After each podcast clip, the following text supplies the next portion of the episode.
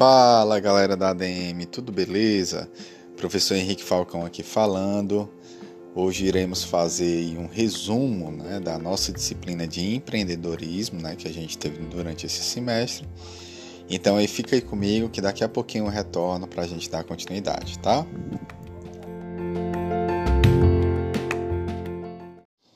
Pessoal, o tema de empreendedorismo, né, a gente vai tratar agora nessa nossa, nesse nosso primeiro bloco, né, vai trazer algumas conceituações relacionadas a empreendedorismo. É um tema que eu particularmente gosto bastante. Eu costumo dizer que eu tenho essa veia empreendedora também. Então vamos lá. Segundo aí o autor Juliano, né, em 2011, ele fala o seguinte: que empreendedor é aquele que resolve assumir o risco de iniciar uma organização, ou seja, é o indivíduo que imagina desenvolve e realiza o que imaginou. Vendo isso, né, pessoal, a gente interpreta que o empreendedor está muito ligado a essa parte do seu sonho, né, a parte de administrar bem esses riscos, né, de criar negócios, né.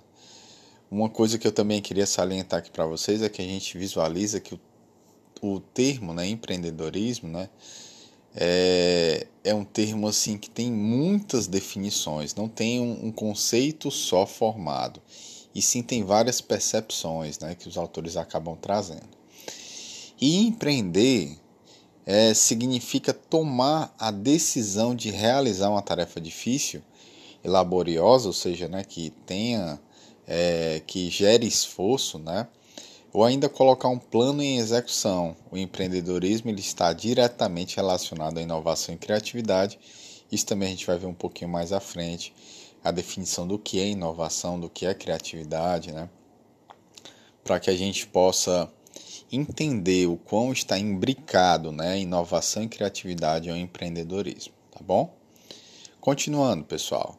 O perfil do empreendedor também é uma coisa que tem muitas percepções, existem muitas percepções, existem vários autores que acabam colocando pontos aí principais. Vamos dizer que o empreendedorismo em si, segundo o modelo né, que foi idealizado lá pela ONU e foi, vamos dizer assim, adaptado aqui ao Brasil, Existem 10 comportamentos principais que a gente acaba identificando nos empreendedores de sucesso, tá? Isso foi até é, motivo de uma pesquisa né, que foi realizada envolvendo aí diversos países.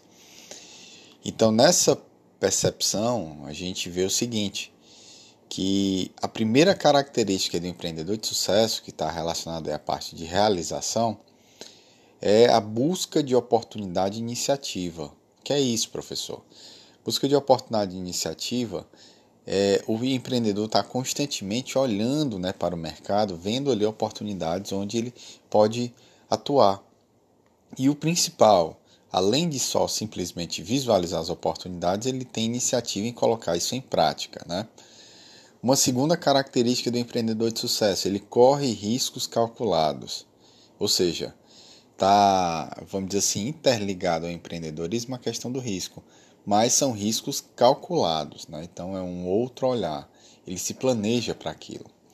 Terceira característica do empreendedor de sucesso, segundo esse modelo né, proposto aí, seria a exigência de qualidade e eficiência. Então, o empreendedor sempre acha que dá para fazer mais com menos, sempre acha, sempre traz para dentro dos seus negócios a qualidade em si e também a eficiência, né? fazer certo, fazer da forma correta, né?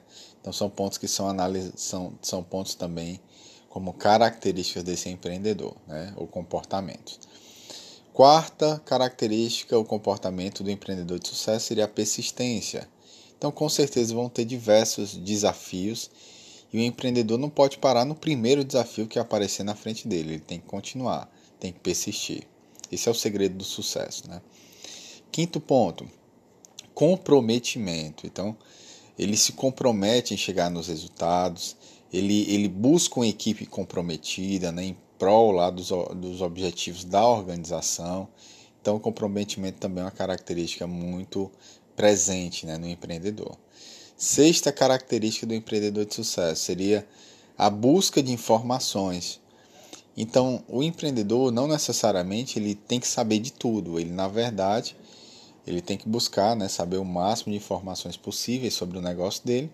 Mas quando ele não sabe, ele tem que buscar quem, quem saiba, né, para que essa pessoa possa ajudá-la de alguma forma. É... Sétima característica do empreendedor de sucesso seria o estabelecimento de metas. Aí é que entra a parte de chegar ao resultado mesmo. O empreendedor não é aquela só visão bonitinha, romântica e tal, não. Também ele visa resultados. E em estabelecimento de metas está aí a busca por esse resultado, né? chegar ao objetivo que a empresa quer alcançar. Objetivos financeiros, objetivos sociais, enfim, dependendo aí da proposta da empresa. Oitava característica do empreendedor de sucesso seria planejamento e monitoramento sistemático. Então, o empreendedor, sim, ele tem essa visão de planejar constantemente. Né? No início do negócio dele, ele já começa com o planejamento, né? o famoso plano de negócio. Né? E, e, ele tem que estar constantemente acompanhando seus resultados por meio de um monitoramento sistemático. Nona característica do empreendedor de sucesso, ele tem essa capacidade de persuasão e trabalha a sua rede de contatos, ou o famoso network. Né? É, então, nessa, nessa proposta de, de, de, persuasão, não veja de um, num, num tom, vamos dizer assim, negativo. E sim nessa capacidade que o empreendedor, empreendedor tem de é, juntar pessoas em prol de objetivos, né, de persuadir pessoas em prol de objetivos. E ele tem que estar ali constantemente regando né, a sua rede de contatos, né, a, aumentando nessa rede de contatos. E a décima característica do empreendedor de sucesso seria independência e autoconfiança. Beleza, pessoal?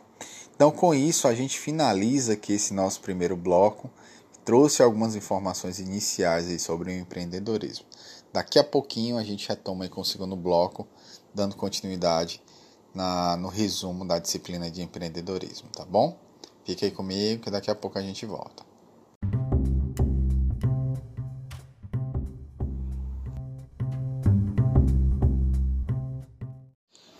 Pessoal, nesse nosso segundo bloco né, de, de conteúdo, a gente vai trazer alguns outros temas relacionados aí à nossa disciplina, né, as teleaulas de empreendedorismo, tá bom?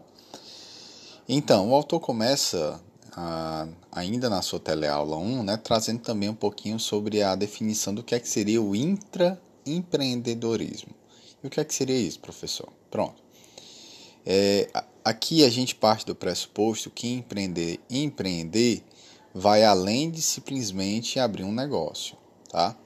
O intraempreendedorismo ele traz essa perspectiva de um empreendedor interno, ou seja, um empreendedor corporativo, um empreendedor dentro da empresa. Ou seja, eu mesmo trabalhando para é, outras pessoas, eu tenho essa visão, essa mentalidade, esse olhar de empreendedor. Ele traz a seguinte definição aqui para a gente é, discutir. O empreendedorismo interno, o empreendedor, empreendedorismo corporativo são termos que remetem à ação empreendedora dentro das organizações e praticada pelos colaboradores, criando um ambiente de inovação, criatividade, aumentando as chances de sucesso dessas organizações.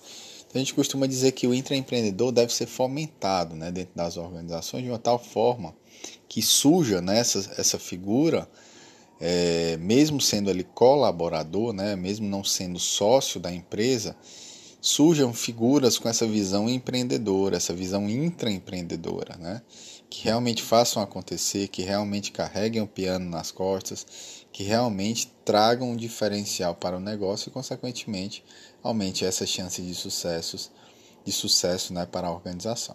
Tá bom?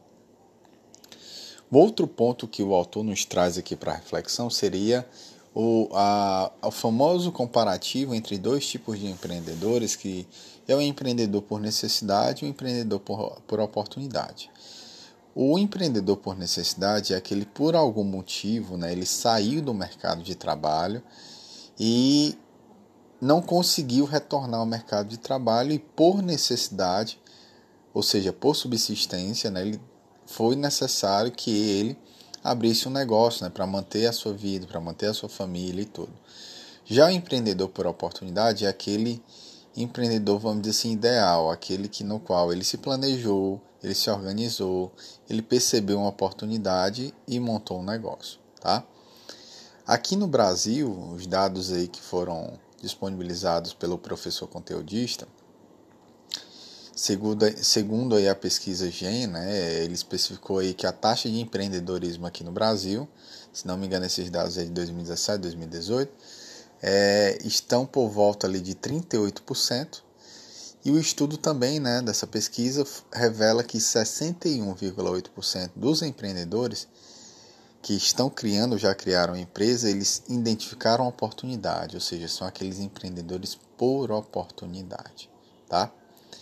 Então essa balança e esse comparativo entre empreendedor por necessidade, por oportunidade, costuma variar de ano para ano, né? Nesse ano de pandemia, com certeza devem ter aumentado, deve, deve ter aumentado o número de empreendedores por necessidade, em virtude da, da questão, né, do panorama econômico que a gente está vivenciando. Mas a, a última pesquisa registrada né, é, demonstra aí ainda um, uma prevalência, vamos dizer assim, do empreendedor por oportunidade aqui no Brasil. Tá? Continuando, pessoal. A gente também visualiza um ponto aqui que o autor nos traz para reflexão seria o processo de empreender. Como é que é esse passo a passo para empreender? Então, primeiramente, o ideal seria que você conseguisse identificar uma oportunidade de negócio, ou seja, um problema que você está vendo no mercado e que você, por meio do seu produto, né, por meio ali do bem ou serviço que você quer ofertar, você consegue né, trazer essa solução ali para o seu cliente. Depois disso, você elabora o plano de negócios, né? Então, super importante esse, esse passo do plano de negócio para você colocar no papel e minimizar os riscos que porventura você pode ter naquele negócio. Depois você vai atrás dos recursos, ou seja, você vai captar recursos, tanto de capital próprio também como de capital de terceiros, e depois você vai entrar efetivamente lá na prática, no dia a dia, no gerenciamento do negócio. Então, assim, de maneira bem prática, esse seria o processo de empreender. Um outro ponto que o autor também coloca aqui para a gente discutir seria o empreendedorismo social. Eu costumo falar o seguinte, pessoal: o empreendedor social ele tenta, por meio do seu negócio, trazer uma solução para os principais problemas que a humanidade acaba é, tendo, né? Então, por exemplo, mobilidade social pode ser um problema, saúde, né? Pode ser também um problema que a gente vivencia aqui no Brasil, educação de qualidade. Então, essa série de transportes, né, e por aí vai. Então, essa série de problemas sociais, né, esses problemas que envolvem né, a população como um todo, os empreendedores sociais com seus negócios tentam né, buscar minimizar esses problemas ou mesmo até resolvê-los. Tá? Aí o autor coloca aqui uma definição. Empreendedorismo social seria o seguinte: o processo no qual os empreendedores estabelecem como meta a articulação de ideias que vão ao encontro de oportunidades econômicas e assim mobilizam recursos e materiais para produzir bens ou prestar serviços que reduzam né, os problemas de ordem social, ambiental, sem interesse gerar riqueza pessoal. Aí eu faço só uma ressalva aqui, é importante né, que o, essa questão do empreendedorismo social não é que esses empreendedores eles são é, exclusivamente ali, filantrópicos, né? mas eles também têm esse, esse foco né, no resultado, mas um resultado para além do resultado financeiro, um resultado que também envolve a parte social, ou seja, o que ele vai devolver para a sociedade. Dando continuidade, a gente visualiza também aqui que o autor nos traz é, uma um olhar né, sobre a gente avaliar essas oportunidades. Né? A gente falou nesse instante dos processos, do processo né, de empreender e como é que a gente pode avaliar as oportunidades. Primeiramente, ele coloca aí que temos é, a criatividade, né, que a criatividade está envolvido, né, pessoal, com essa possibilidade de criar coisas novas, de criar novas propostas, de pensar diferente, de sair da caixa passando por um fluxo que envolve a inovação, que seria o segundo passo. A inovação está muito a ver com essa, essa nossa capacidade de criar algo novo significativamente melhorado que pode é, que possa ser absorvido, né, esse produto, esse serviço e tal, que possa ser absorvido pelo mercado, né, que gere um resultado positivo no mercado. Isso a gente considera inovação, para além de simplesmente uma inovação tecnológica. Nós temos essa, essa ideia de que é um produto novo ou significativamente melhorado, ou seja, pode ser um produto que já exista e que a gente dá essa melhoria. Aí, em cima disso, a gente identifica oportunidades e, após essa identificação de oportunidades, nós validamos uma ideia para que a gente consiga né, efetivamente montar um negócio com qualidade. Tá bom? Então, pessoal, com isso a gente finaliza aqui esse nosso segundo bloco de conteúdo e daqui a pouquinho a gente retoma dando aí continuidade né, na, nesse nosso resumo da disciplina de empreendedorismo do curso de administração, tá bom? Voltamos já.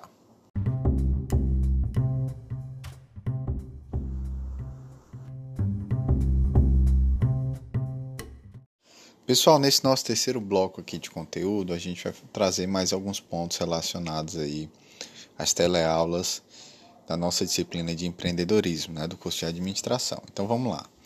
É, o autor traz aqui a proposta da gente trazer algumas diferenças entre o modelo e o plano de negócios. Né? Então, entende como modelo, né, a gente vai fazer esse comparativo né, entre um e outro, entende como modelo de negócio um modelo que é baseado, às vezes, até em muitas incertezas. Né? ele levanta realmente boas questões, ele, ele nos faz refletir, ele tem um aspecto visual, moderno, ele levanta hipóteses né, que poderão ser validadas à medida que você colocar isso em prática. É, ajuda também nessa fase inicial, nessa ideia, nessa prototipação, vamos dizer assim.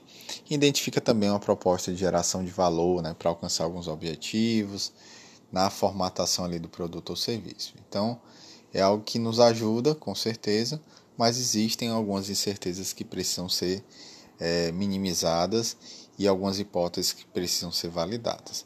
Já o plano de negócios, pessoal, é um modelo já testado, validado, ele realmente oferece algumas respostas, é, ele é textual, ele é tradicional, ele permite ali múltiplas visões, ele já tem um olhar é, mais relacionado a uma, uma fase mais consolidada ele aprofunda os dados do mercado e é uma ferramenta que acaba detalhando, né? acaba ajudando bastante no início que a gente está montando lá a empresa. Tá?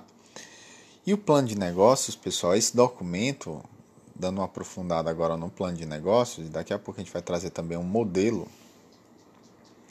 é, o, modelo do Canvas, né? o famoso modelo Canvas, é, a gente vê o seguinte, ó, que, que, o plano de negócio é um documento em que o empreendedor ele registra ali de forma sistemática, estruturada, as informações detalhadas ali sobre o empreendimento que ele pretende implementar. Então, o plano de negócio é antes de você colocar em prática o empreendimento. O ideal é que antes de você é, realizar, colocar em prática, abrir o negócio, fazer todo o trâmite documental, burocrático, né?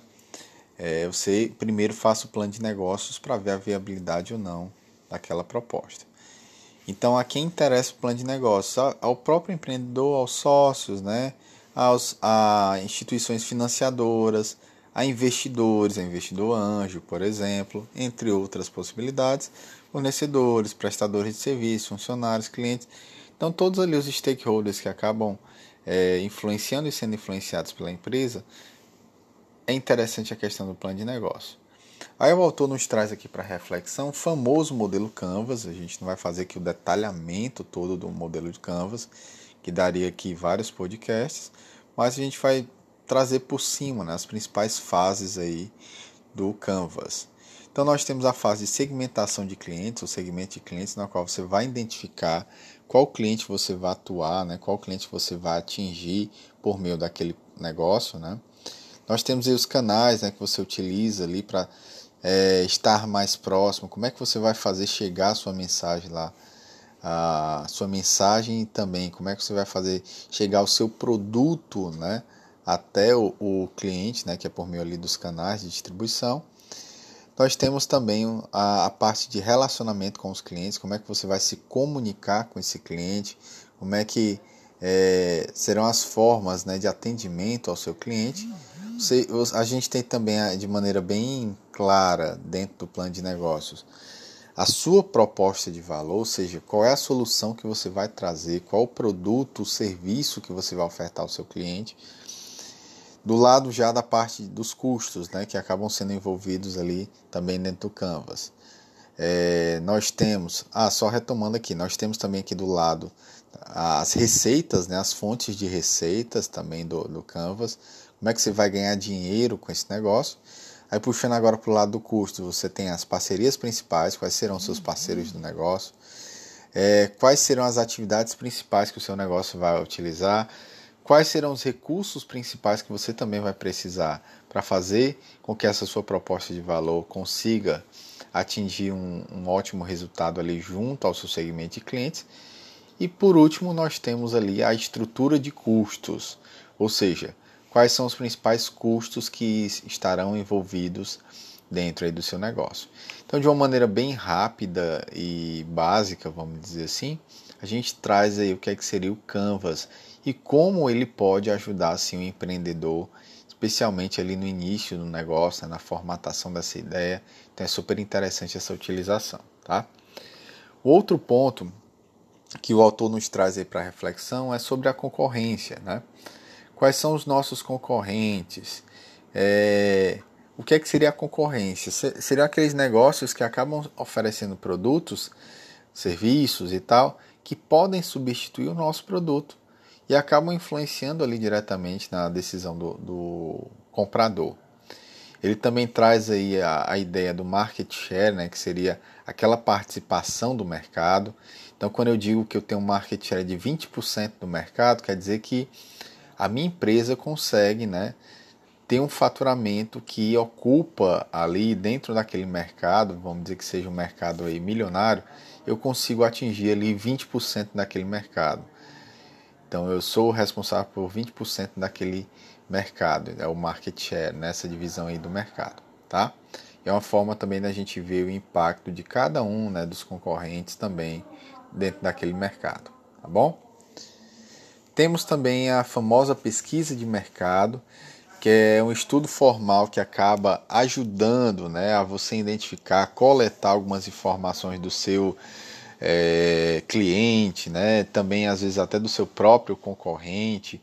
Então, é por meio dessa coleta e análise que a gente acaba conseguindo é, melhorar aquilo que a gente oferta né, para os nossos clientes.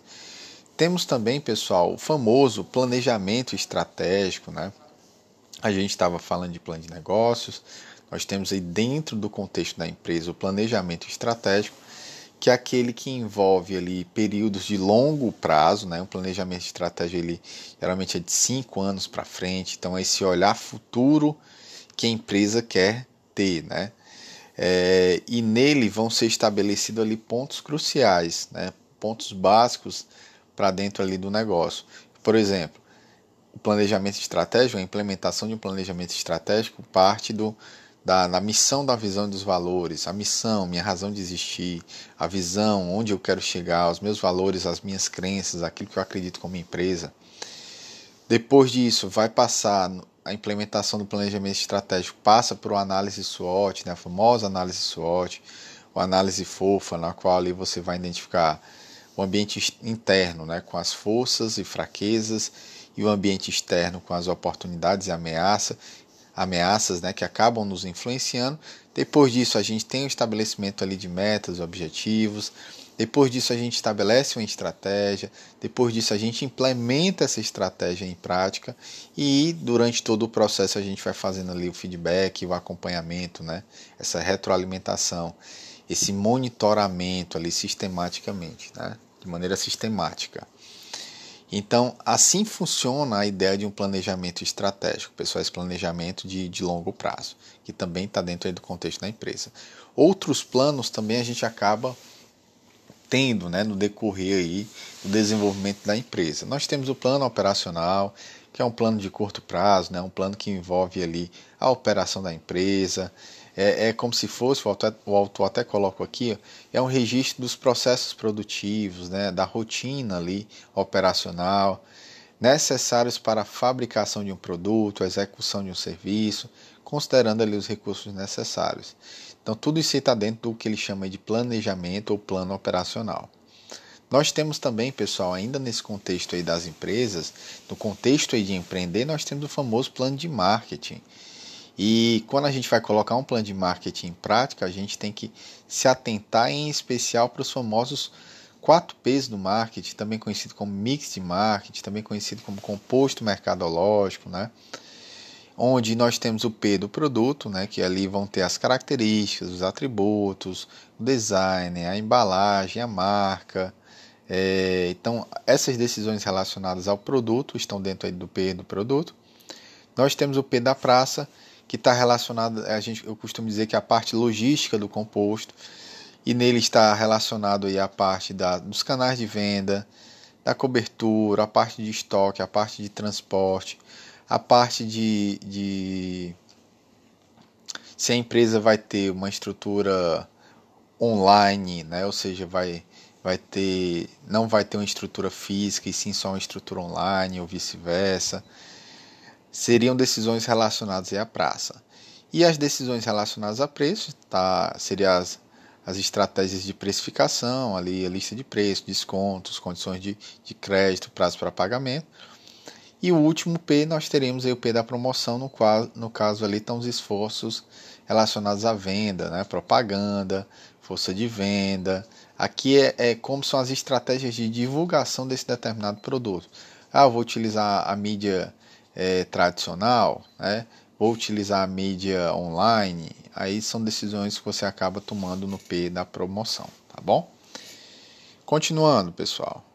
Nós temos também o famoso planejamento financeiro também aí no desenvolvimento do nosso negócio, né? A gente tem que pensar também no planejamento financeiro, na qual vai contemplar né, uma série de decisões, como por exemplo, é, decisões como levantar as necessidades de equipamentos, materiais para o negócio, atribuir valores financeiros aos investimentos que serão necessários, fazer uma previsão aí do capital de giro né, que vai ser utilizado naquela operação, fazer também uma previsão né, da, da quantidade de vendas, né, o volume de vendas que também vai ser previsto, estimar faturamento, projetar fluxo de caixa, analisar a viabilidade né, por meio ali do VPL, né, que é o valor presente líquido, a taxa interna de retorno, o ROI, né, o retorno sobre investimento. Então são pontos que são analisados para para entre outros, né, além desses três indicadores, existem outros indicadores também de viabilidade, que a gente até já estudou isso em outras disciplinas. E a gente vai analisar se aquele investimento ele é viável ou não, se vai trazer um retorno. A gente também pode projetar nesse planejamento financeiro a própria DRE, né, a demonstração, o demonstrativo do resultado do exercício, para ver se realmente vai valer a pena né, montar esse negócio. Então, plano financeiro também é super importante. Depois disso, né, depois desses vários planos que a gente tem que construir, o autor coloca também aí formas, né, que a gente para que a gente possa buscar recursos para esse negócio. E isso tá essas formas de se levantar o capital para investimento pode ser por meio do próprio capital próprio lá dos sócios, como também pode ser por meio de capital de terceiros, né, bancos, fundos de investimentos, até mesmo ali investidores pessoais, familiares, amigos, outras instituições. Aí tem também investimento de investimento anjo, né? Tem quem tem também o crowdfunding, né? Crowdfunding, né, que seria aquele investimento ali que geralmente é realizado ali de maneira compartilhada, né? É utilizado ali em alguns canais na internet, no qual as pessoas tentam ajudar, né, de maneira ali colaborativa. Então existe uma série de formas de você captar esses recursos também ali com terceiros que possam ajudar aí nessa parte de investimento do seu negócio. Entrando já no último passo, que seria o passo lá já de gestão, né? A gente trabalhou aí na parte do planejamento, a gente trabalhou aí também na parte da, da captação de recursos, a gente agora vai trabalhar na própria parte de gestão. Aí o autor nos propõe ali quatro funções básicas né, da administração, que seria o planejamento, a organização, a direção e o controle. O planejamento está ligado lá à parte de, de planejar mesmo os recursos, formular ali objetivos, metas, definir planos, como a gente já viu anteriormente. A organização está na forma ali de dividir o trabalho, designar as atividades, agrupar as pessoas, né, os cargos, alocar os recursos. A direção está na parte ali de designar as pessoas, coordenar os esforços, motivar, liderar, e o controle está naquela parte de monitorar, né, avaliar o desempenho, tomar alguma ação corretiva. Então, durante o processo de gestão, a gente tem que trabalhar com esses quatro, essas quatro funções básicas aí da administração, tá? Uma outra forma que a gente acaba tendo que também utilizar dentro do contexto da gestão entra a parte do, do próprio plano de ação, né? Então, o autor até sugere aqui um, um plano de ação por meio ali da ferramenta 5W2H, né, na qual ela, ela funciona da seguinte forma: é, o que é que eu vou fazer, por que, que eu vou fazer, para quê, né? Quem eu vou, para quem vai ser destinado, quem vai ser o responsável, quando eu vou fazer isso, onde eu vou fazer, como eu vou fazer? E quanto é que vai custar. Eu faço esse modelinho e tal, geralmente para plano de ação, que aí facilita também esse nosso processo de colocar em prática nessas ações. E o autor também vai entrar na parte de, venda, de vendas, né, com algumas estratégias de vendas.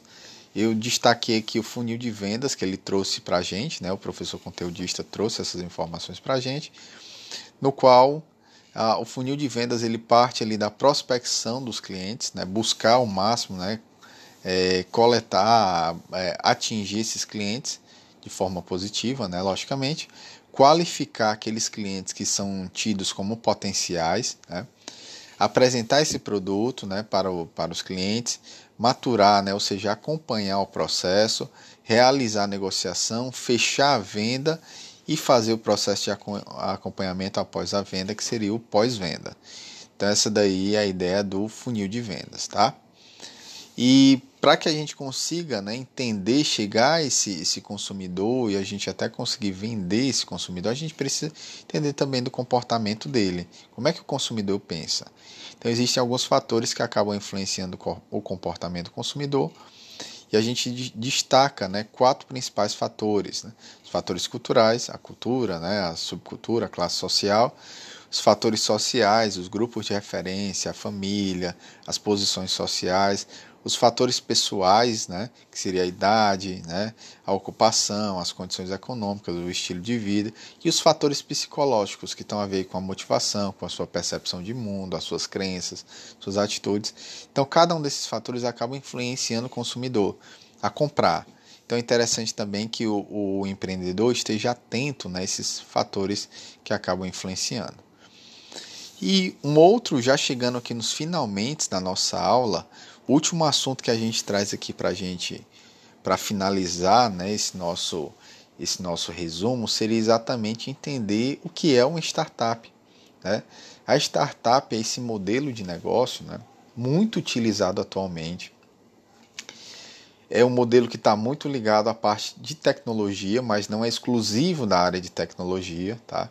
Surgimento ali de aplicativos, de inovações relacionadas à parte de tecnologia mas um startup ele é um grupo de pessoas que procuram um modelo de negócio, né, que é a startup, só que um modelo de negócio repetitível, repeti, repetível, né, melhor dizendo, repetível que, e escalável, né, trabalhando em condições às vezes até de extrema incerteza. Então, esse modelo repetível, ou seja, que a gente consegue é, colocar novamente em prática em outras situações, escalável, ou seja, a gente pode ganhar muito por meio desse negócio, como também pode ganhar muito pouco. Então ele tem essa capacidade de escalar a nível nacional, escalar a nível mundial. Então é só a gente lembrar desses aplicativos, né? É, um iFood da vida, que iniciou com essa proposta, um Uber da vida. Então esses grandes aplicativos que começaram como startup e ganharam escala a nível mundial. Né? Então essa é a proposta da startup, é uma, é uma grande aposta de muitos investidores. Muitos investidores estão procurando ali startups para investir, para realmente ter essa possibilidade, apesar das incertezas que acabam sendo mais altas nas startups, é um modelo de negócio onde muitos estão buscando né, fazer esses investimentos. Beleza, pessoal? Então, com isso, a gente termina esse nosso bloco. Daqui a pouquinho a gente finaliza ali com a conclusão. Queridos, então finalizamos aqui o nosso podcast. Queria agradecer a todos que ficaram até agora escutando aqui o nosso podcast. Vale muito a pena, né, pessoal, a gente pensar em empreendedorismo, buscar o empreendedorismo para a nossa vida, tá bom? Então agradeço aí a todos. Nos vemos numa próxima. Tchau, tchau.